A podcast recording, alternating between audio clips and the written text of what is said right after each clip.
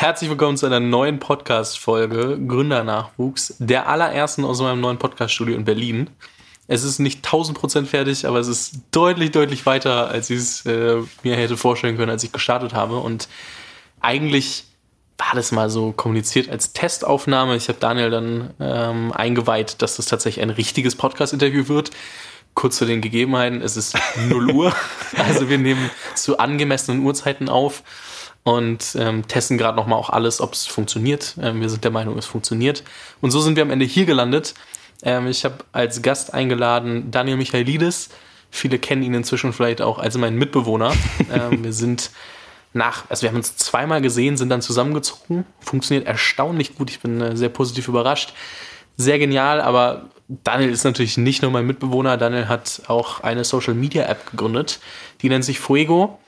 Da kommen wir natürlich gleich nochmal drauf. Und ähm, Fuego macht an sich Theme-Based Video-Content. Was das alles bedeutet und wie sich das entwickeln soll, darauf kommt Daniel natürlich nochmal. Und äh, das besprechen wir nochmal.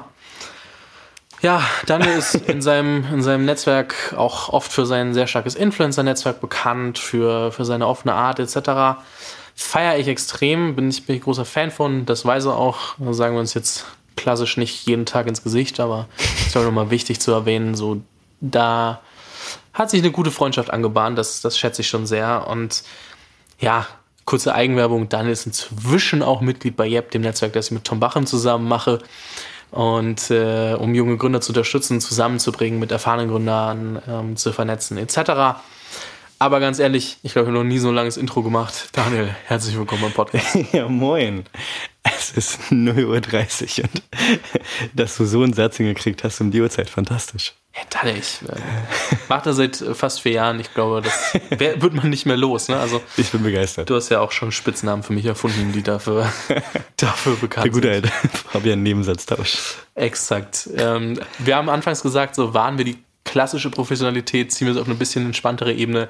Es wird eine etwas entspanntere Ebene, wahrscheinlich der Uhrzeit geschuldet und auch einfach, weil wir uns äh, so gut kennen, dass es, äh, glaube ich, ganz gut dazu passt. Wird ein bisschen humorvoll, aber sehr inhaltsreich in den nächsten Minuten werden. Dementsprechend ähm, eine etwas andere Art äh, des Contents, die man von mir so noch nicht ganz äh, gewohnt ist. Daniel, aber geh ja nicht um mich, also mal aufhören über mich zu reden. Was macht dich denn abgesehen von Influencer-Netzwerk, Fuego, Heike Roman Lochmann, Jan Rode, Lukas Rieger investiert in Fuego, was, äh, Verena Pauster, also was macht dich eigentlich sonst aus? Also diese Business-Ebene ist ja cool, aber ich frage auch bei jedem immer so, was muss man über die Person, ähm, in dem Fall Daniel Michaelidis, wissen, um dich ganzheitlich zu verstehen und nicht nur, ah ja, der macht ein Unternehmen? Äh, über mich als Person. Ähm, ich habe recht früh gelernt für mich, dass dieses, also ich arbeite ja in einer, in einer recht, äh, in einer recht entspannten Branche, gerade Social Media. Ähm, und, und ich habe das große Glück, dass ich äh, mich jung und, und äh, frisch und äh, irgendwie kreativ geben kann. Und ähm, hatte gerade am Anfang meiner, meiner Startup-Weltzeit äh, mich so ein bisschen als Business Typ irgendwie positioniert, was ja viele, viele junge Gründer auch irgendwie machen. So einen auf, einen auf super professionell und ey, sie wissen alles und sie machen alles richtig. Ähm, und ich bin, glaube ich, dadurch, dass ich auch die Möglichkeit dazu habe, weil ich in dem Markt arbeite, ähm, so wie ich halt ganz normal bin. Also ich, ich kann, ich kann, glaube ich, meine ganzen äh, normale Schulfreunde mit zu meinen äh, zu den meisten Team-Meetings mitnehmen, weil das eine super entspannte Atmosphäre ist. Ich glaube, ich habe mittlerweile ähm, so eine ganz gute Balance gefunden zwischen äh, in der Arbeit wirklich echt und authentisch zu sein und äh, wahrscheinlich bin ich das, also wahrscheinlich macht mich das am meisten aus, neben, neben all den, den Facts, die man so aufzählen könnte.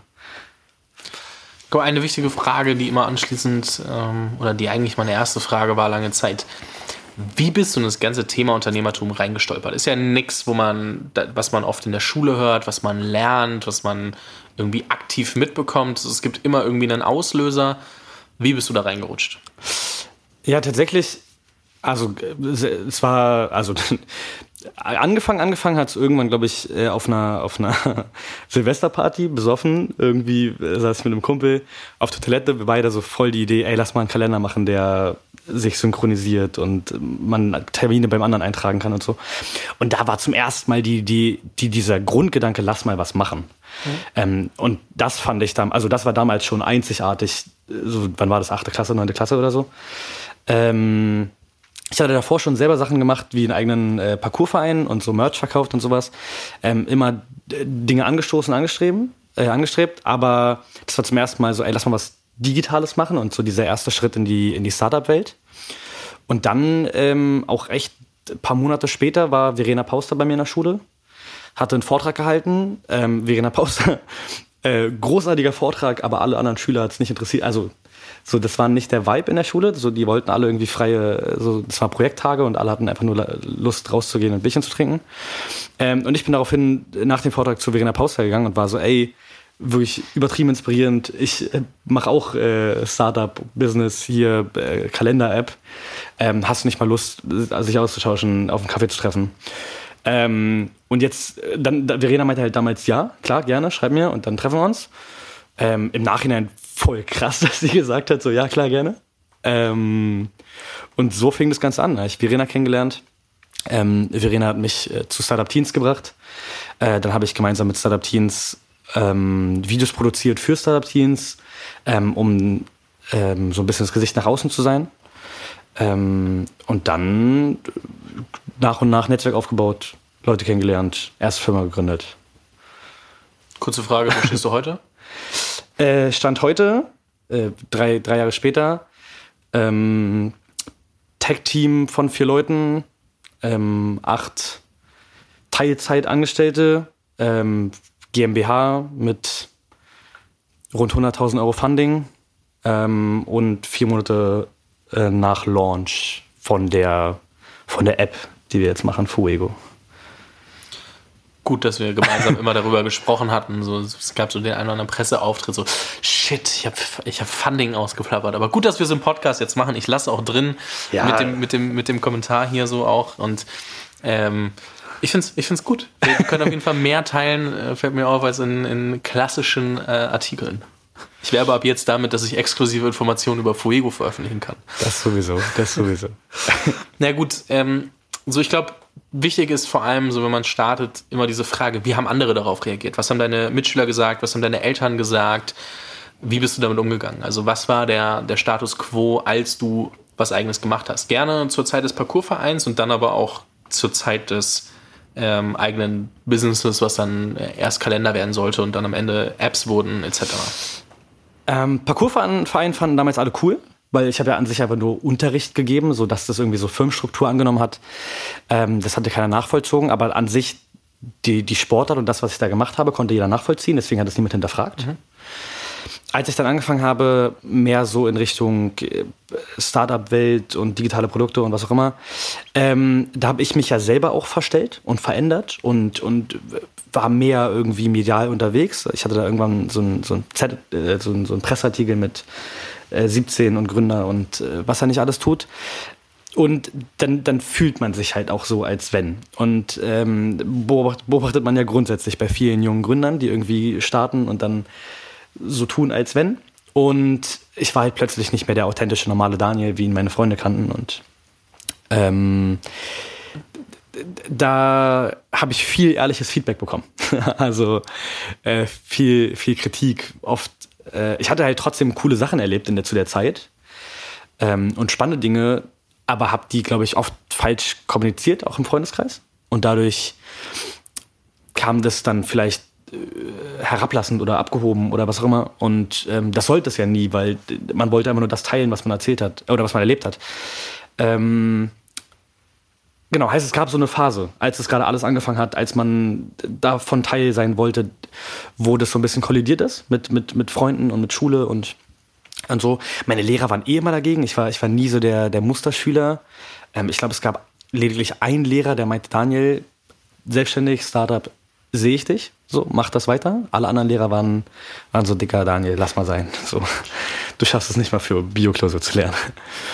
Ähm, und Familie war eh immer, immer supportive. Also meine ganzen Geschwister machen ganz unterschiedliche Dinge. Und den Weg, den ich eingeschlagen hatte, als meine Eltern gesehen hatten, okay, der verdient Geld, der macht was und der ist ja produktiv, der, der, der hockt nicht zu Hause und guckt Netflix, so da waren die, die waren happy.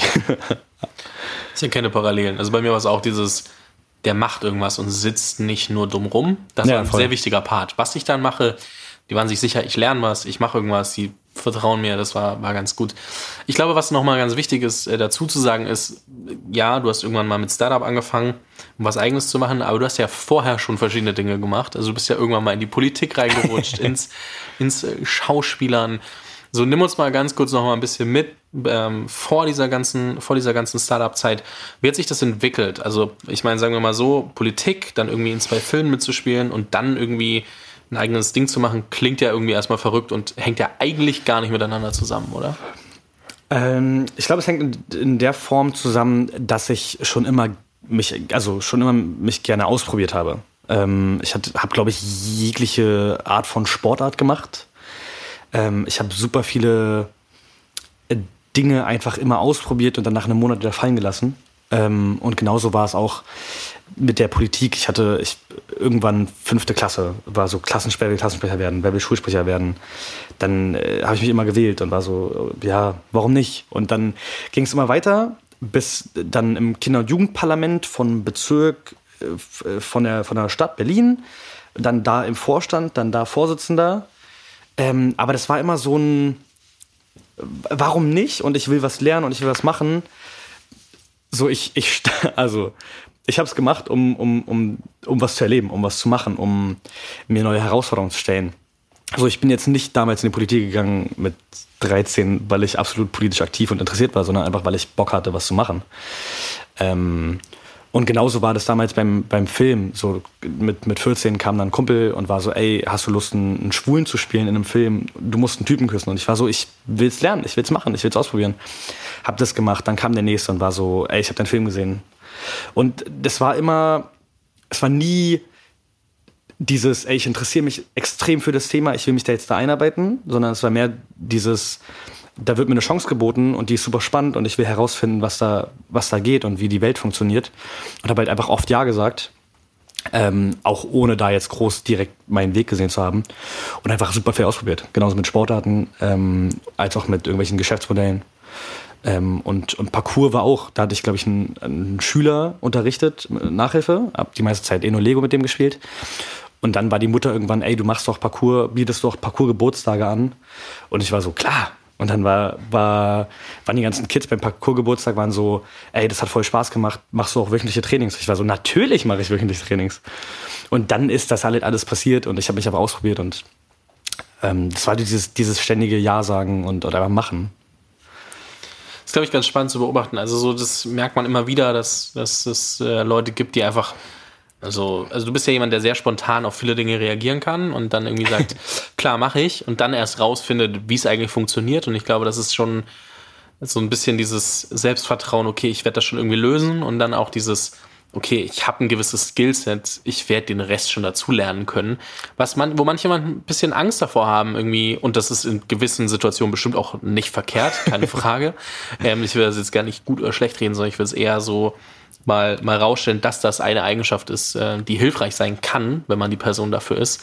Also wirklich einfach merkt, ach krass, hier bietet sich eine Option, ich nehme die mal und ganz ehrlich, was soll passieren? Der Worst Case ist, du gibst zwei Trainings, die haben keinen Bock mehr, weil es scheiße gelaufen ist und dann ja, lässt es halt sein. Also so, ja, voll. ich glaube in dem voll. Fall, ähm, so dieses, sich einfach mal die Chance anzugucken und, und mitzunehmen, um es auszuprobieren. Ich glaube, wir machen uns alle oft auch einfach viel zu viele Gedanken, so was, wenn das nicht funktioniert. Ja, voll. Ich habe ich hab gerade in den ganzen Anfangsdingern einfach, einfach gemacht, ohne, ohne groß darüber äh, mir einen Plan zu machen. Äh, und es hat ganz gut funktioniert. ich würde auch sagen, also alleine, weil du natürlich mit mir zusammen wohnst, aber. ja, das hat ja auch voll, voll gut funktioniert, äh, nachdem wir uns ähm, innerhalb von, was waren das, vier Monate zweimal gesehen hatten. Ähm, so manchmal, manchmal funktioniert es halt einfach. Ähm, und dann direkt zusammengezogen. Also wir haben uns wirklich zweimal gesehen, zweimal abends was essen gewesen und dann einmal kurz telefoniert, da ich irgendwie die Zusage für die Wohnung bekommen hab mal ein bisschen angeberisch erzählt, was die Wohnung so mit sich bringt und äh, meinte so, ey, wär's nicht Bock, dich dort irgendwie auf einen Kaffee zu treffen? Wir waren dort, Daniel ist reinmarschiert, meinte so, fuck. Nehme ich. Nee, das war so, ich so, wieso, was? Ja, ich habe mir auf dem Weg in der S-Bahn überlegt, was, wenn die Wohnung so geil ist, dass ich hier einziehen will. Und sie ist so geil. Ich habe es nicht geglaubt, dass es passieren kann, aber sie ist so geil. Ich hätte schon Bock. Und ähm, so hat sich das entwickelt, weil es halt wieder was war, was du in dem Moment gesehen hast, wo du sagst, ey, voll geil.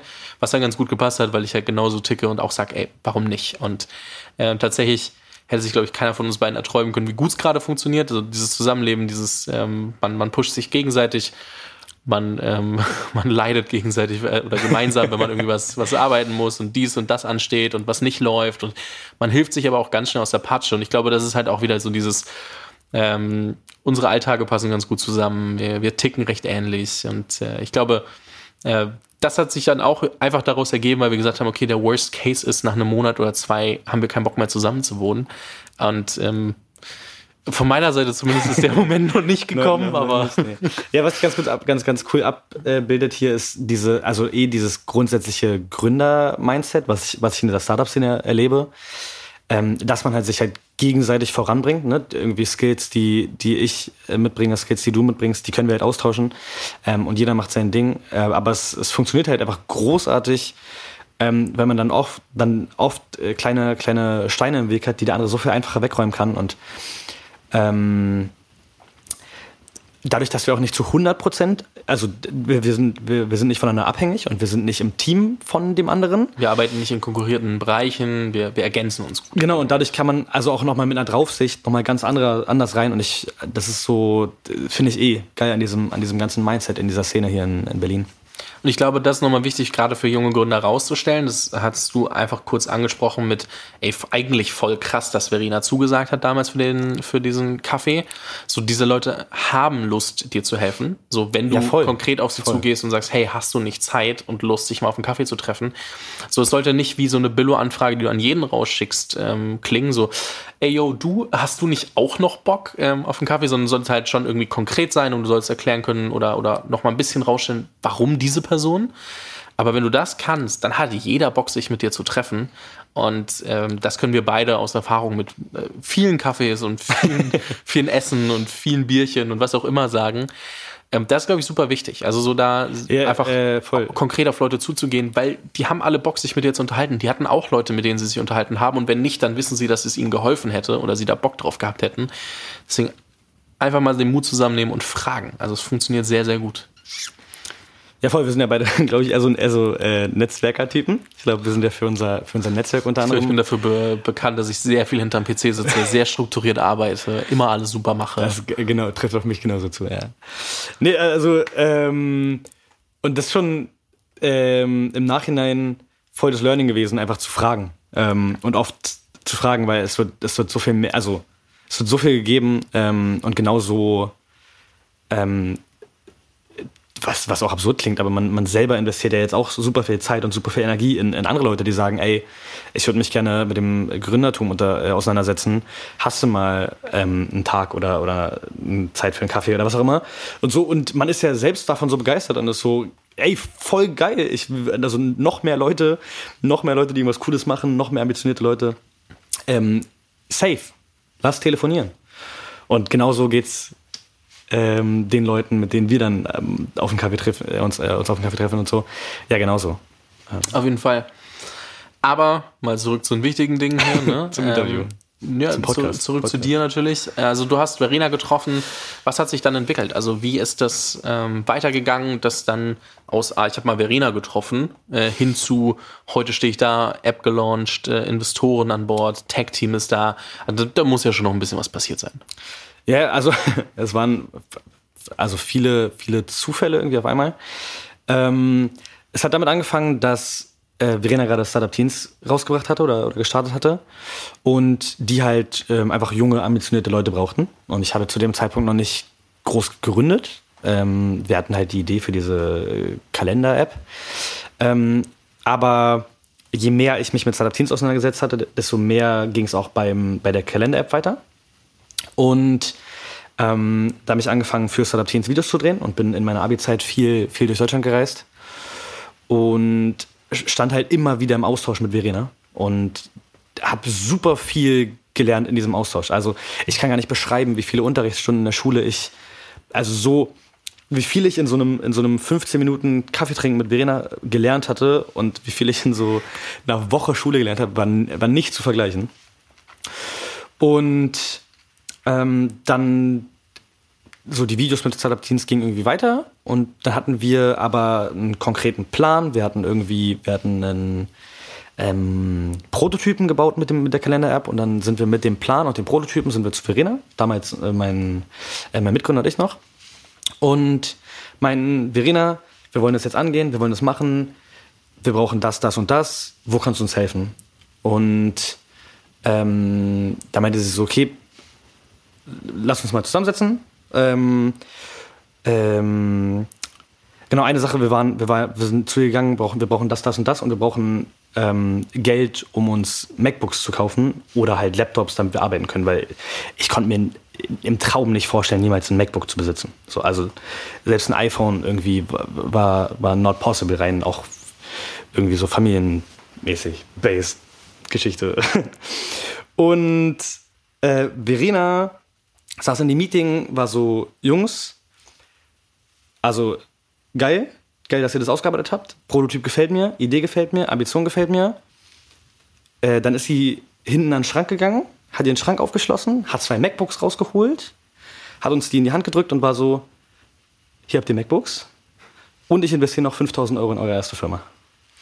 Und einen Monat später haben wir die UG aufgesetzt, mit den 5000 Euro unsere erste UG gegründet, ähm, hatten MacBooks zum Arbeiten ähm, und dann dann ging es los. Also dann haben wir uns die diversesten Programme beigebracht ähm, und haben ähm, ja, das ganze Fundament aufgebaut. So.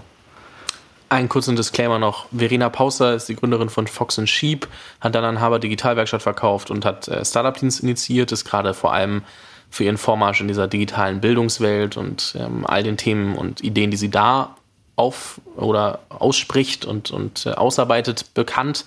Ähm, und dann äh, darüber hinaus, Startup Teens ist eine Initiative für Teenager-Gründer, sage ich jetzt mal. Also während der Schulzeit eine Bildungs- und Netzwerkveranstaltung äh, für junge, ambitionierte Gründer oder gründungsinteressierte Schüler. Ähm, das mal nur kurz als Disclaimer, dass man auch weiß, wer das eigentlich ist. Für uns ist es normal, irgendwie da so, stecken ja doch ein bisschen tiefer drin, aber ich glaube, für den einen oder anderen ist was Neues. Deswegen das mal kurz angehängt. Ähm, ja, es war damals krass. Also, so, wir hatten, wir kamen zu Verena mit einer Idee und mit einem, mit einem Prototypen und wir gingen aus dem Meeting raus und ich, es hatte sich, also, ich hatte, ich hatte Funding für eine Firma, es hat, ich hatte ein MacBook, ich hatte einen Laptop, mit dem ich arbeiten konnte. So, ich hatte da zu der Zeit irgendwie so ein Samsung, wo man so, also mit, mit Tasten. Und es hat alles verändert für mich damals. Das ist auch ganz krass. Also, das ist eine Anekdote meinerseits jetzt, aber wir waren, ich war letztes Jahr auf den Gründerball eingeladen und er saß bei Daniel Kraus am Tisch. Äh, das ist der Gründer von Flixbus. Kennt man auch die Story, dass ich äh, durch ihn viel, also durch, durch einen Kaffee, durch äh, da sehr viel äh, mitgenommen habe. Alex und Nico, die, die Gründer von The Simple Club, ähm, waren auf der Bühne, hatten so fünf Minuten und sie haben so eine Sache gesagt, worüber ich lange nachdenken musste. Sie haben gesagt, ey, hier, ihr erfolgreichen Gründer, ganz ehrlich, wenn heute oder allgemein ein junger Typ auf euch zukommt oder ein junges Mädel und was wissen will über, über Gründung, nehmt euch mal eine halbe Stunde oder 15 Minuten. So ein Kaffee kann so viel verändern. Und ich saß da am Tisch, arrogant wie ich manchmal bin, dachte mir so, okay, guck mal, ich treffe sehr viele erfolgreiche Leute zurzeit. Ist dem wirklich so? Und ich habe ein bisschen überlegt und ich so, heutzutage ist es vielleicht für mich normal, aber ich habe mich an den ersten Kaffee mit jemandem zurück erinnert, der mir unfassbar viel Augen öffnen konnte. Witzigerweise, ich habe schon gesagt, drei Jahre später saß ich wieder, also saß ich an dem Tisch von dieser Person.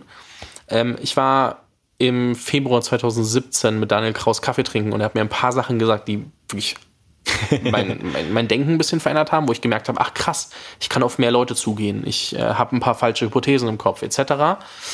Und ich bin dann zu ihm hingegangen und ich so, ey du, ne, ich musste da gerade echt krass drüber nachdenken und mir ist echt aufgefallen, wie viel eigentlich dieser erste Kaffee, den wir, also dieses erste ausführliche Gespräch, wir saßen zwei Stunden zusammen, wie viel das für mich verändert hat. Also es ist wirklich krass. Ich wollte wollt mich einfach nochmal dafür bedanken. Man hat schon gemerkt, dass er, dass er das sehr cool fand, dass ich da nochmal auf ihn zugegangen bin. ähm, weil er es auch so, natürlich, er hat es mitbekommen, er weiß ja selber nicht, was für einen Impact das für jemanden hat. Ne? Also zwei Sachen. Erstens, frag die Leute. Ähm, meistens nehmen die sich Zeit. Zweitens, also wirklich krass, was das in einem auslösen kann, wenn man so ein Grundvertrauen von erfahrenen Leuten bekommt. Und sagt ihnen auch einfach mal Danke, wenn ihr irgendwie die Chance dazu habt, weil ich glaube, dass das vergessen viele immer wieder und erinnert euch mal zurück, was eigentlich so Auslöser waren, dass sich, dass sich Dinge verändert haben. Und das ist schon, schon auch für mich ein spannender Moment gewesen, genauso wie es für dich gerade ich, da nochmal drüber ich, nachzudenken. Ich muss schon eine krass. ganze Reihe an Dankeswasser ein. Ja, ich also. habe äh, für die Podcast-Gäste, man hat es vielleicht in meiner Insta-Story schon gesehen, ich habe so eine kleine Wand eingerichtet. Die Podcast-Gäste sind jetzt nicht alle Leute, denen ich Danke sagen muss, aber ein paar davon. Und äh, also sind ein Teil der Leute, denen ich Danke sagen muss. Und da habe ich so kleine Plättchen bestellt aus Acrylglas, um, um, um Danke zu sagen. Ich würde gern deins gerade in die Kamera halten, aber es kommt tatsächlich erst morgen oder übermorgen, deswegen schwierig. aber ähm, ach ja, wer den Podcast hört, kommt jetzt auch auf YouTube, ne? Es äh, wird jetzt mit Studio auch, auch gut aufgenommen. Auf jeden Fall, äh, deswegen auch einfach mal Danke sagen. Einfach mal zurückdenken, was waren Eck oder, oder Schlüsselmomente für euch und für dich? Was, was hat sich verändert? Einfach mal Danke sagen. Die Leute werden sich freuen. Also das, das Lächeln ist äh, doch schon einiges wert. Ähm, gut, Anekdote zu Ende. Daniel, heute stehst du da, du hast schon gesagt, hey, ähm, Investment von Verena bekommen, dann UG gegründet. Ähm, ich will mal ganz kurz den Sprung zu heute machen. Einfach nur, dass, dass äh, wenn wir jetzt drei Jahre einzeln aufrollen, dann, dann ja. sitzen wir hier noch ein bisschen. Das können wir in, in weiteren Episoden machen. Ähm, aber so wann, was waren so Schlüsselmomente in der Entwicklung für Fuego? Also wenn du sagst, okay, von diesem Kaffee, wo sich alles verändert hat, oder diesem Gespräch nochmal, ähm, bis heute, was ist gut gelaufen, was nicht so gut gelaufen, aber was waren diese, diese Schlüsselpunkte, wo du sagst, da hat sich immer wieder was verändert? Ähm, es gab einen, also es gab einen krassen Schlüsselmoment, wo, wo Fuego erst zu dem geworden ist, was heute ist. Ähm, ich, wir waren, also ich hatte zu der Zeit ähm, Beek und Marien kennengelernt, einmal iOS-Entwickler, einmal Backend-Entwickler, mit denen super viel gemacht. Ähm, und wir hatten diverse kleinere Apps gebaut in diesen drei Jahren und, und Webseiten verkauft und hatten aber auch eine Challenge-App gebaut. Und die Challenge-App wollten wir groß machen, fanden wir cool. So, wir selber hatten Social Media genutzt, aber hatten an sich vom, von dem ganzen Backend, von dem Hintergrund von, von Social Media irgendwie nicht so viel Ahnung, steckten da jetzt nicht allzu tief drin. Außer, dass wir halt absolute Konsumenten waren. Und dann war ich mit, mit Rubin Lind, der hier auch, schon, auch schon bei dir war, ähm, auf der DLD in München, äh, bei dieser Konferenz. Und Tickets haben 3000 Euro gekostet, wir konnten uns das nicht leisten. Ähm, ich war auf vielen Events, aber auf der DLD war ich noch nicht. Das ist schon noch so, uff, heilige Hallen der DLD, kommt man nicht so einfach rein. Ist schon, ist schon ein cooles Event. Ähm, genau, und dann klassisch der Trick, äh, ans Telefon gegangen, am Telefon jemanden zusammengeschrien, obwohl niemand am Telefon war und einfach so straight an der Security vorbeigelaufen. Im Anzug. und äh, mich hat niemand aufgehalten. Mich hat tatsächlich niemand aufgehalten. Daraufhin habe ich Rubin Bescheid gesagt, so, yo, Telefon ran, einfach reinlaufen. Dann standen wir drin in der Mittagspause ähm, hatten wir Leute gefragt, ob wir deren Badges haben können. Ähm, die haben uns die wirklich einfach gegeben und wir haben denen die ganze Story erzählt. Und ich bin auch auf der DLD rumgelaufen und meinte so, ey, also zu Investoren, zu VCs, so, hey, wir sind hier reingelaufen, wir wollen das und das. Äh, und alle waren so, yo, wie nice. Das ist übrigens die erste Story, die ich über Daniel gehört habe, von Rubin beim ersten Treffen mit Rubin. Also es ist schon, die, die Story ist auch Rubin gut im Kopf geblieben. ähm, anderer Fakt war, wir hatten gerade Werbung für die Challenge-App gemacht mit so Flyern und dann standen wir, dann war ich, genau, ich hatte meinen Rucksack dabei bei der DLD und dachte so, ja, ich habe die Flyer, ich habe hier irgendwie eine Veranstaltung mit ganz vielen VCs, verteile ich doch mal meine Flyer und es hat keine fünf Minuten gedauert, da kam eine Frau auf mich zu und war so, Entschuldigung, aber das ist eine seriöse Veranstaltung. So, ihr verteilt hier Flyer. Aber ich find's geil und ey, ich kenne jemanden, der, ähm, der da genau zu passt. Lass mal in zwei Wochen treffen äh, und ich stelle euch jemanden vor. Und das war einer der Schlüsselmomente, der, ähm, weil sie hat mir dann damals Lukas Rieger kennengelernt, der zu der Zeit ähm, 1,9 Millionen Abonnenten auf, auf Instagram hatte, äh, irgendwie 3 Millionen auf, auf Musical.ly, aka TikTok.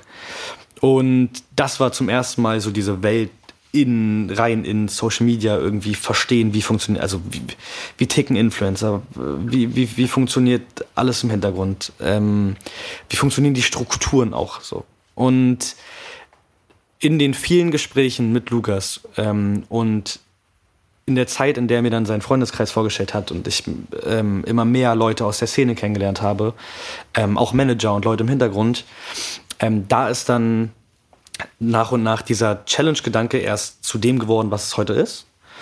Äh, und dann hatten wir einen, den zweiten Schlüsselmoment, wo ähm, Lukas mir Heiko und Roman, ähm, früher noch die Lochis, äh, vorgestellt hatte. Und wir saßen abends des, Öfter, des Öfteren in einer Bar, so einfach coole Vierertruppe, man saß gemeinsam, ähm, hat ein Bierchen geraucht, äh, Bierchen, Bierchen getrunken, Shisha geraucht. So, und es war alles ganz entspannt. Und den einen Abend saßen wir da und hatten gemeinsam über diese Challenge-App geredet und die Jungs hatten erzählt, wie sie mit ihrer Community ähm, interagieren und dass sie jetzt aufhören mit YouTube-Videos und wie es denn jetzt weitergeht mit Social Media für sie, aber auch für grundsätzlich Social Media und wie sich das alles entwickeln wird. Ähm, und dass alle posten und immer mehr Leute posten, aber irgendwie Communities nicht verwaltet werden und wirklich echte, authentische Kommunikation irgendwie nicht stattfindet. Äh, und das war so ein Abend, wo dann aus der Challenge-App Fuego wurde ähm, und wir gemeinsam das so äh, nochmal neu aufgerollt hatten. Und das war, glaube ich, so der zweite Schlüsselmoment. Ähm, als dann wir irgendwie die Power der Influencer und die Gedanken der Influencer hatten und das irgendwie zusammengebracht haben und das irgendwie alles gemeinsam dann. Ich glaube, wir sind an einem Schlüsselmoment fürs Interview was genau ist Fuego, was macht man bei Fuego, wie funktioniert das Ding. Also ich mache ja schon Werbung, ne? also wer es nicht sieht, ich habe ein T-Shirt von Fuego an, ich bin schon geinfluenced ähm, und, und als Ambassador gewonnen worden hier. Aber ja, erklär mal, was macht, das, was macht ihr eigentlich? Ähm, ich beschreibe Fuego mal ganz kurz als die Video-Challenge-App. Ähm, Im Endeffekt äh, erstellt man ein Thema, zu dem dann Leute Videos posten ähm, kann man sich ungefähr wie so ein Hashtag auf Instagram vorstellen. Ähm, so wie es genutzt wird derzeit, ist es vor allem, dass Brands oder Influencer, die eine Community haben auf TikTok oder auf Instagram, ähm, mit ihrer Community interagieren durch Kommentare und durch Likes und was auch immer. Ähm, und wir haben bei, bei Fuego so ein bisschen den Slogan Where the Community Comes Together, weil die Influencer mittlerweile viel intensiver mit ihrer Community interagieren. Und ähm, andere Apps bieten, bilden das nicht ab. Bedeutet, der Influencer macht irgendeine Aktion, ähm, startet irgendein eigenes, eigenes, eigene Videoidee ähm, und fordert seine Community auf, das nachzumachen oder mitzumachen oder darauf inspiriert, was zu machen. Ähm, also es funktioniert ungefähr wie so ein Hashtag auf Instagram. Ähm, nur dass auf Instagram die Hashtags untergehen, sich das sehr schlecht irgendwie sortieren lässt ähm, Instagram viel zu stigmatisiert ist, um da irgendwas zu posten. Ähm, und auf Fuego kannst du halt ein Hashtag, ein Movement, nennen wir ihn bei Fuego, ähm, erstellen und den per Instagram-Sticker und Snapchat-Sticker und äh, Link irgendwie, ein trackbarer Link, halt teilen und ähm, einfach Videos einsammeln. So rein technisch könnte man es erklären wie so eine wie so eine Gruppen-Dropbox. So. Aber am Ende ist es ein Ort, ähm, ähnlich wie TikTok, wo Videos gepostet werden, kurze Videos, äh, themenbasiert ähm, und man einfach Content findet, der, der zu einem bestimmten Thema halt gepostet wird. Ich muss eine Frage stellen, die wird dir jetzt nicht so gut gefallen, du weißt doch, was kommt. Ähm, die einen aus der Presse nennen euch das deutsche TikTok, die anderen sagen, ihr konkurriert sehr mit denen. Äh, ich muss einfach kurz fragen, ähm, ist ja jetzt gerade nicht unbekannt derzeit die App. Äh, was unterscheidet euch von TikTok? Ähm, grundlegend einiges. Also, TikTok ist jetzt gerade eine, also das, was uns erstmal erstmal verbindet, weshalb äh, man sagen würde, okay, wir sind, wir sind ähnliche TikTok, weil es um, um kurze Videos geht, die man im Hochformat irgendwie schaut und halt ähm, viel konsumiert. Ähm, TikTok funktioniert aber ähnlich, ähnlich wie Glücksspiel. Du, du ballerst halt Content raus ähm, am laufenden Band, ähm, weil die TikTok-Mechanismen das so einfach vorgeben. Du kannst ja innerhalb von, also super einfach Content produzieren. Ähm, und du ballerst raus und hoffst, dass irgendeins dieser Videos viral geht. Ähm, es geht aber von dir aus, also du bist das Profil und du postest Content random, halt das, was halt gerade irgendwie auf der, auf der Startseite beliebt ist oder was auch immer. Ähm, heißt, der Gedanke ist, ich poste, um, um Fame zu werden, um mich darzustellen. Bei Fuego ist es andersrum. Ähm, du hast ähm, bereits einen Influencer oder eine Community oder eine Brand, die halt da ist und die haben ihre Insider, die sind irgendwie gefestigt, die machen was, weil sie etwas verbindet. Und das kann sowas sein wie ähm, ein Kochkanal auf YouTube und die verbindet halt das, das Hobby oder die Liebe zum Kochen. Und der Trigger ist da so ein bisschen, der YouTube-Kanal oder der Influencer macht eh seinen Content ähm, und bezieht aber die Leute mit ein, weil sie ja mittlerweile auch createn und auch irgendwie auf Instagram aktiv sind. Und ähm, gibt ihnen jetzt bei Fuego ein Thema vor, zu dem die dann posten. Also es ist mehr so ein, ich poste, um Teil davon zu sein, um kreativ irgendwie sich auszutauschen und nicht, ich poste random, damit ich Reichweite kriege. Also es ist schon sehr authentisches Posten, einfach ehrlicher, ehrlichere Kommunikation als bei TikTok. Ähm, und dieser, in, diese Initiative, warum ich poste, ist ein, ist ein ganz anderer. Ähm, und den gibt es auch so noch nicht auf anderen Plattformen. Das, es gibt ne, mittlerweile natürlich irgendwie bei, bei TikTok ähm, auch so Hashtag-Challenges und dann gebrandet von irgendwie Influencern, die halt einfach nur ihren, ihren neuen Song promoten wollen und dann sollen da irgendwelche Kids zu tanzen und irgendwelche komischen Bewegungen zu machen, ähm, was für alle Beteiligten unangenehm ist.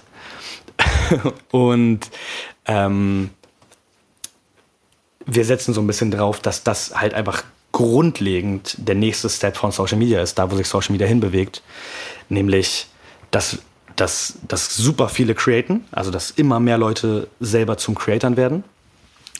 Ähm, und dass aber äh, Themen vorgegeben werden von Heads of Communities ähm, und Menschen dann dazu posten ähm, und einfach dieses ganze Social Media Game einfach ehrlicher und authentischer wird, ähm, als es jetzt gerade ist, weil es glaube ich, noch nie so unauthentisch gewesen wie, wie in Zeiten von TikTok.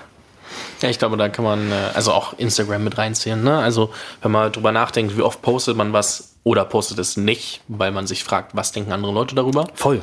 Ich glaube, das ist schon ein sehr großer Faktor und das kennt jeder. Da kann sich niemand von freisprechen, so in Ordnung, aber ähm, sollte halt nicht in Ordnung sein. So, ja. Also es ist halt wirklich Standard inzwischen und das ist ein bisschen schade. Ja, das Coole, das Coole bei, bei TikTok ist, gerade das, die geben dir halt alles vor. Ne? Also wir, wir alle haben Bock, irgendwie mit dem Handy was zu filmen, aufzunehmen, darzustellen, äh, kreativ zu sein. Und da gibt es aber oft viele Barrieren, so Idee, Schnitt, Musik, was auch immer. Und TikTok nimmt dir halt das meiste ab. Also TikTok hat den Dance, TikTok hat die Musik. Du musst dich eigentlich nur noch vor eine Wand stellen, dich kurz bewegen und es kommt ein cooles Video bei raus. Ähm, und TikTok zeigt schon, dass jetzt super viele Leute, die haben Bock die, die, die Bock haben zu, zu kreieren. Das gleiche machen wir mit Fuge genauso. Ähm, nur, dass es ein viel ehrlicherer Ansatz ist, ähm, dass wir, dass die Menschen halt diesen, diese 80 Prozent ähm, Grundinfo schon bekommen von dem Influencer, dadurch, dass er halt den sagt, ey, lass uns mal diesen Kuchen nachbacken, aber mixt mal ein paar Dinge rein, wo ihr denkt, das könnte super cool sein. Und dann, da ist schon irgendwie 80 Prozent des Videos fertig und die Idee und, und wie das aussehen soll. Man muss es halt dann nur noch machen. Genau. wie sieht denn der Idealcase für dich aus? Also wenn du überlegst, wo steht Fuego in fünf Jahren oder zehn Jahren, wie auch immer, ähm, aber wie, wie, der, der Zeithorizont genau ist, aber wo, wo entwickelt sich es idealerweise hin? Ähm, Fuego ist jetzt gerade schon der, der Vorreiter für das, wo sich Social Media hinentwickeln wird. Und ähm, ich glaube auf jeden Fall, dass wir mit der Art und Weise, wie, wie ähm, gepostet wird und warum gepostet wird, ähm, in, in, in drei, vier Jahren oder in zwei, drei Jahren auf, auf, auf TikTok Größe sein könnten. Ähm, ich glaube aber auch, dass Fuego äh, eine neue Art von, von YouTube werden kann. Ähm, es gab tatsächlich ganz, ganz, ganz in der Anfangsphase von YouTube mal ähm, in den du konntest nicht nur einen Kommentar schreiben, sondern du konntest sogar per Video auf das Video antworten. So, und ich glaube, da geht's wieder hin. Also ich glaube, das, was YouTube damals eingebaut hat, war halt way too early stage so für den Markt. Ähm, und ich glaube, da geht es aber wieder hin und gegebenenfalls weitet sich die Plattform ähm, von nur App dann auch noch auf, auf Desktop ähm, und, und Webanwendung aus und ähm, genau, es wird einfach die nächste Art und Weise, wie wir Social Media nutzen. Jetzt wird wahrscheinlich eine Frage sein, die man dann, wenn man jetzt gerade über so YouTube-Thema oder so spricht und sagst, das nächste YouTube und äh, Funktionen, die YouTube schon mal hatte, was machst du, wenn YouTube die Funktion einbaut? Also so wie, denk, denkst du darüber nach? Sagst du, nee, wir machen erstmal unser Ding. Also wie gehst du mit solchen Dingen um? Also so, man sagt ja oft, äh, wenn das jemand äh, der großen Konzerne einfach nachbauen kann oder halt mit einem Feature äh, einbauen kann, dann ähm, musst du entweder schnell genug sein, dass sie dich kaufen oder du lässt es so ungefähr. Ähm, ist das was, was bei dir im Hinterkopf schwebt oder sagst du, ey, das, also passt es deiner Meinung nach strategisch gar nicht zu denen oder was sind deine Gedanken zu dem Thema? Ähm, also ich, natürlich hat man das immer wieder im Hinterkopf. Also ich glaube, es ist nicht allzu präsent. Ähm, die erste Firma, die uns, glaube ich, also die die wenigsten Dinge verändern müsste, ähm, um irgendwie in Fuigo-Richtung sich zu entwickeln, wäre äh, TikTok in dem Fall. Ähm, die könnten sich dahin entwickeln, aber ähm, wenn man sich die ganzen, die ganzen Apps aus, aus China anguckt, wo die sich hin entwickelt haben, ähm, wo der chinesische Markt sich grundsätzlich entwickelt, ähm, dann wird, wird TikTok genauso wenig auf Communities geben, wie sie es jetzt schon tun. Äh, die werden sich zu einer reinen äh, Verkaufsplattform entwickeln, dass du Product Placements posten kannst und dann äh, da direkt Käufe abwickeln kannst und so. Ähm, zudem werden die immer mehr Geld reinstecken in die, die Creator, die die jetzt schon haben, damit die bleiben und so. Ähm, klar, also so die, die, die Sorge ist immer da. Ähm, da gehört aber, glaube ich, viel Brand Awareness dazu. Ähm, ich glaube, dann diesen Schritt zu machen, ist dann doch oft größer für die Unternehmen als, als gedacht. Ich habe gerade überlegt, in welche Richtung ich weitergehen will. Ich, äh, bei dir habe ich ja doch noch ein paar Themen, die ich an sich spannend finde. ähm, der Zeit geschuldet, wenn man zwischen 5 nach 1, ich will nicht aufhören, keine Frage, aber ich sehe es an deiner Uhr. Ähm, Ach so. Daniel hat sich gerade für diejenigen, die nicht das Video sehen, einfach mal komplett im Raum umgeguckt. Wo hat er diese Uhr gefunden? Ähm, sie ist an seinem Handgelenk, exakt. Auf jeden Fall viel mehr nochmal auf, auf junge Gründer bezogen. Nehmen wir an, du hast gerade eine Idee. Du sitzt zu Hause in deinem Zimmer, wohnst vielleicht nicht gerade in Berlin. Ja, kannst du dich nicht reinversetzen, du bist in Berlin aufgewachsen, aber ist das vielleicht nicht gerade in Berlin. Was tue ich, um irgendwie entweder mit Leuten in Kontakt zu treten, ähm, also so, wie komme ich mit meiner Idee voran? Was muss ich tun? Ähm, was sind die, die wichtigsten Dinge für den Start? Wie, wie alt ist unser hypothetischer Charakter? 17, 18, was auch immer. Auch 17-jähriger Daniel sein, äh, wenn du willst. Also ich, ich rate tatsächlich immer ähm, allen dazu, sich so viele Informationen wie möglich einzuholen. Also kommunizieren, reden, ähm, ich dachte, du meinst Podcast hören, also meinen Podcast. Auch, auch. nee, aber das ist, ja, das ist ja tatsächlich auch eine Art und Weise, sich Informationen einzuholen. So. Und ähm, diese Szene verstehen, sich reinarbeiten, ähm, heißt, einer der ersten Steps wäre wahrscheinlich einfach auf Menschen zugehen ähm, und nach Telefonaten fragen, nach Zoom-Calls ähm, und, und Informationen einholen durch Gespräche. Äh, ich habe aber auch gelernt, dass tatsächlich ein super effektiver Weg ähm, ist, um an Informationen oder an, an Netzwerk zu kommen, ist zu fragen, wo man helfen kann. Also jeder bringt ja irgendein Skillset mit und auch die Menschen, die, die der Meinung sind, ey, ich kann gar nichts so, ich hab, bin ja 16, hab, bin in der Schule, so, die haben trotzdem gewisse Skills, die gebraucht werden. Ähm, wenn man glaubt, man hat keine, man kann immer Zeit mitbringen und kann damit auch manche voll, Dinge zwar voll. langsamer machen als jemand, der Experte ist, aber man kann sie halt günstiger, free, whatever machen. Ja, ja. Aber man kann halt Zeit in die anderen Leute investieren.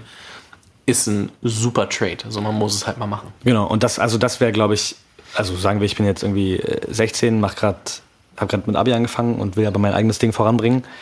Ähm, dann auf Menschen zugehen, informieren durch, durch, durch Bücher, Podcast, äh, Videos, was auch immer und Leute fragen, wo man ihnen helfen kann, weil man bekommt in dieser Szene und auch so, man bekommt so viel mehr zurück, als man geben kann. und, und jemals geben wird.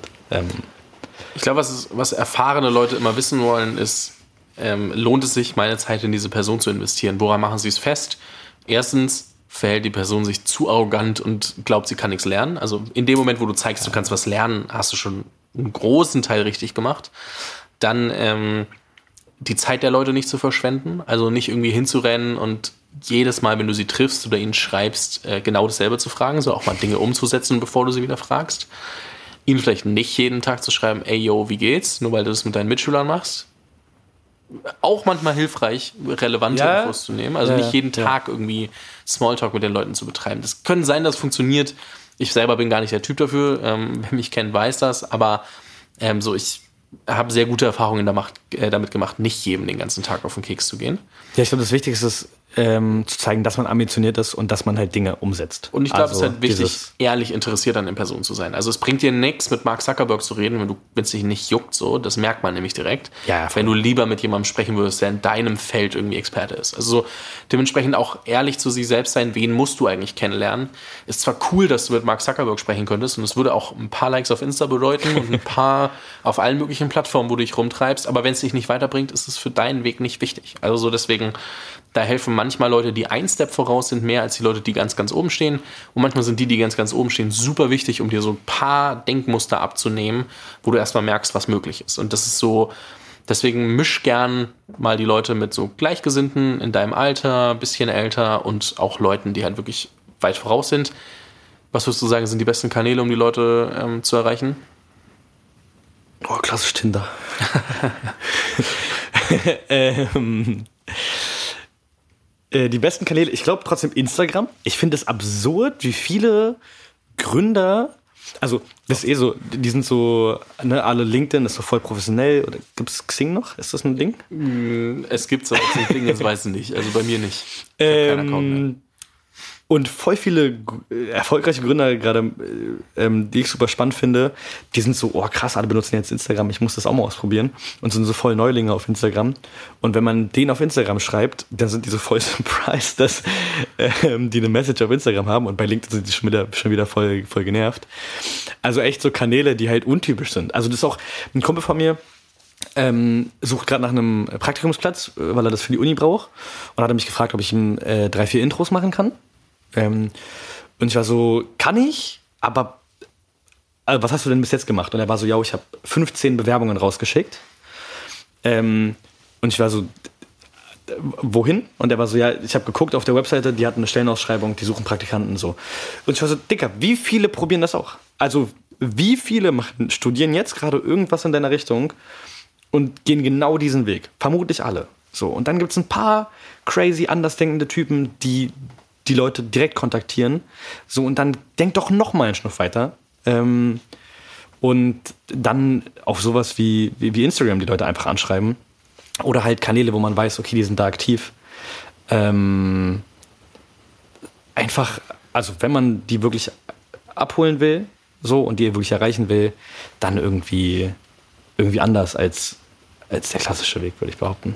Also LinkedIn und E-Mail funktionieren schon auch oft, aber tatsächlich, es, es kann funktionieren. Äh, auf Instagram haben viele Leute 200, 300 Follower oder so.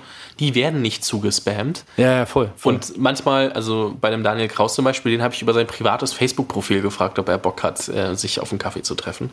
Natürlich, nachdem ich das Interview gemacht habe, aber trotzdem auch das funktioniert. Man soll es kaum glauben, Facebook ist schon noch irgendwie ja, so ein Ding bei so einer älteren Generation. Kraus, Krausi war, war damals, glaube ich, so dumm und hat mir seine Handynummer gegeben oder die bestand in seiner E-Mail-Beschreibung oder so. Ja, klassisch, in der, in der Signatur, ja. In der Signatur und ich hatte ihn, glaube ich, dann per WhatsApp auch ein bisschen dreist, weiß ich nicht. Habe ich auch aufgemacht dann. Als äh, auf einen Kaffee gefragt, und so, er konnte nicht Nein sagen. Es funktioniert gut. E-Mails mit denen schreiben, hoffen, dass sie antworten, dann einfach, wenn man so ein bisschen mit denen Kontakt aufgebaut hat, auch frech aus der Signatur die E-Mail klauen und dann reinschreiben. Ja. Äh. Aber ich, aber ich glaube, Daniel darf nicht mitbekommen, also Kraus, dass ich ihn gerade alt genannt habe, weil ich gesagt habe, so Facebook ist auch in dieser älteren Generation noch. das, nicht petzen. ähm, genau, aber ich glaube, das ist super wichtig nochmal für den, für den Start. Also wirklich auf Leute zuzugehen, sich Feedback zu holen ähm, sich nicht von allen irgendwie alles ausreden lassen. Die werden vielleicht sich ein paar Gedanken gemacht haben, warum sie dir dann sagen, das solltest du nicht ausprobieren, das sollst du nicht machen. Nicht alles ausreden lassen, gerne ausprobieren, weil ganz ehrlich, so lernst du, was funktioniert, was nicht funktioniert, was du willst, was du nicht willst. Ist, glaube ich, super wichtig. Ja, ja, ja. Wobei, wobei ich in der Szene ähm, gemerkt habe, dass dir wird nicht oft so, also dir wird man, man einem, einem, einem jungen, ambitionierten äh, Gründer wird, glaube ich, nicht oft gesagt, yo, das ist nix, lass mal stecken. Ja, aber auch, so, weil wir alle irgendwie angefangen Also, wenn ich zurückdenke, was die Leute über mich gedacht haben müssen, als ich diesen Podcast gestartet habe. So, ne? Also, for real, keiner hat sich gedacht, in vier Jahren hat er irgendwie den und den interviewt, baut er sein eigenes Studio, könnte davon wahrscheinlich auch easy leben. Das hat sich niemand vor vier Jahren gedacht. Vor vier Jahren dachten sich alle, okay, jetzt macht er da so ein bisschen sein Podcast-Ding da, sitzt hinter seinem PC, nimmt via Skype irgendwelche Sachen auf.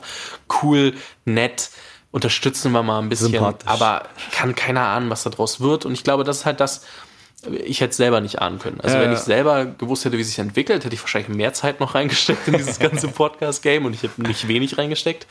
Aber so, du kannst ja gar selber gar nicht wissen, wo sich hin entwickelt und ähm, ist auch gut so, sonst wäre es ja irgendwie langweilig.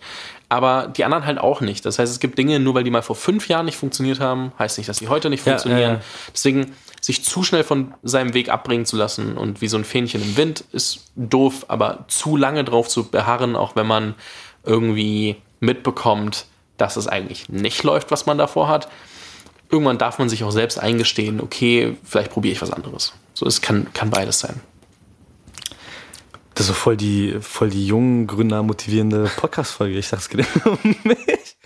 Dadurch, dass, dadurch, dass ich äh, davon ausgehe, dass ich dich immer wieder hier einladen kann, über den Prozess von Fuego Ach, ein. Wir, wir äh, wohnen ja zusammen. Wir wohnen zusammen. So, über den Prozess von Fuego noch das eine oder andere Wort verliere, werde ich mit dir schon ein paar Themen äh, behandeln, die auch für junge Gründer relevant sind. Ach, Daniel, du, wirst, du wirst der neue Motivational Speaker für junge Gründer, der deutsche Gary Vaynerchuk bist Bitte du hier. Nicht. Bitte nicht. Doch, ähm, das äh, kriegen wir auf jeden Fall noch hin. Wirst du einfach in Facebook-Ads gepackt mit deinen Videos und dann äh, passt das schon. Ich, ich hatte wirklich ähm, lange selber zu kämpfen ähm, mit diesem, wo viele junge Gründer rein verfallen, in dieses aufgeblasene, hier bin ich, so dieses Fake it till you make it Ding, was ja funktioniert, so dieses sich darstellen immer ein bisschen mehr, als eigentlich da ist. Ähm, aber ich hatte damit voll zu kämpfen, weil ich damit ähm, auf der Bühne stand, übertrieben den Blackout hatte, so, weil dann nicht viel hintersteckte, hinter dem, was ich da erzählt hatte. Ähm, und dann realisiert habe, so, äh, ey, einmal hinsetzen, machen, so darüber reden, was man macht. Ähm, ich hatte so meine schlechten Erfahrungen auch mit dem, jungen Gründer-Ding. Aber wenn man das weitergeben kann, dann ist ja nur umso besser. Aber ich glaube, das lernt man halt auch, was für sich richtig ist, wenn man wenn es ausprobiert. So, wenn du es nicht ausprobierst, weißt du halt nicht, ja. halt bis zu welchem Ding. Also ich glaube, jeder hat so diese Phase, das hast du Anfang schon gesagt, wo er sich mal zu ernst genommen hat, zu krass gefühlt hat und dann hat, hat jeder für sich gemerkt, wie gut das für einen funktioniert. Meistens war das so, ah, bin ich ich, macht mich jetzt auch nicht so glücklich ja. und äh, hat dann so seinen Weg für sich gefunden. Aber weil man halt mal das eine Extrem gesehen hat und dachte, boah, ich, alle anderen denken sonst, ich bin nicht erfolgreich, um Gottes Willen und tun sie vielleicht auch, who, who cares so. Äh, dass ich nicht bei, bei Apple Podcasts explicit angeben muss, spare ich mir die Wortwahl, aber ähm, so, ist ja auch gar nicht so wichtig. Ich glaube auch, ähm, das war eines der größten Learnings. So, einfach mal machen, ausprobieren und für sich nachjustieren und, und anpassen. Ähm, ich überlege noch, in welcher Reihe, also Regelmäßigkeit wir dieses Format hier machen. Ich weiß auch nicht, kriegt auch noch keinen eigenen Titel, vielleicht kommt es irgendwann, ne? Aber wahrscheinlich heißt es irgendwann einfach The Fuego Story. Aber erst wenn du groß bist, nenne ich alle rückwirkend um. so Part 1, Part 2, Part 3. Nee, aber ähm, tatsächlich habe ich vor, dich immer mal wieder einzuladen, weil ich glaube, man kann mit dir noch ganz gut über Influencer und Influencer-Marketing reden. So oh, da haben wir, haben wir ein bisschen Informationen. Äh, nicht nicht Insider-Informationen, die sind ja langweilig, die interessieren ja Unternehmer erstmal gar nicht. So, äh, es geht ja viel mehr darum, wie arbeitet man mit den, mit den jeder, Influencern. In der Wohnung passiert viel. Du hast auch viel miterlebt, jetzt mit, ich, miterleben müssen. Ich kann dazu nichts sagen. ähm, da, da bleiben meine Lippen versiegelt. Auf jeden Fall Influencer-Marketing ist ein Thema, dann auch dieses ganze App-Thema, also so, was funktioniert, was funktioniert nicht. Man muss es nicht immer tagesaktuell berichten, aber ich glaube, so ein paar Sachen äh, kann man schon nochmal drauf eingehen, was vielleicht nicht so gut funktioniert hat, was da Learnings waren, was sehr ja, gut funktioniert ja, ja. hat. Ähm, ich glaube, da gibt es sehr viel, was wir beide sehr transparent dann teilen können, so aus unseren Entwicklungen, weil wir am ehesten miterleben, was beim anderen gerade passiert. Also ich glaube, viel enger kann man nicht dran sein und dann ist es halt auch sehr, sehr cool, weil ich glaube, ich verdränge sehr schnell, was bei mir nicht funktioniert hat oder funktioniert hat, so weil dieses Reflektieren funktioniert mal ein paar Tage, aber dann will man sich ja auf die anderen Dinge ähm, konzentrieren und dann da in einem ausführlicheren Format nochmal drüber zu reden.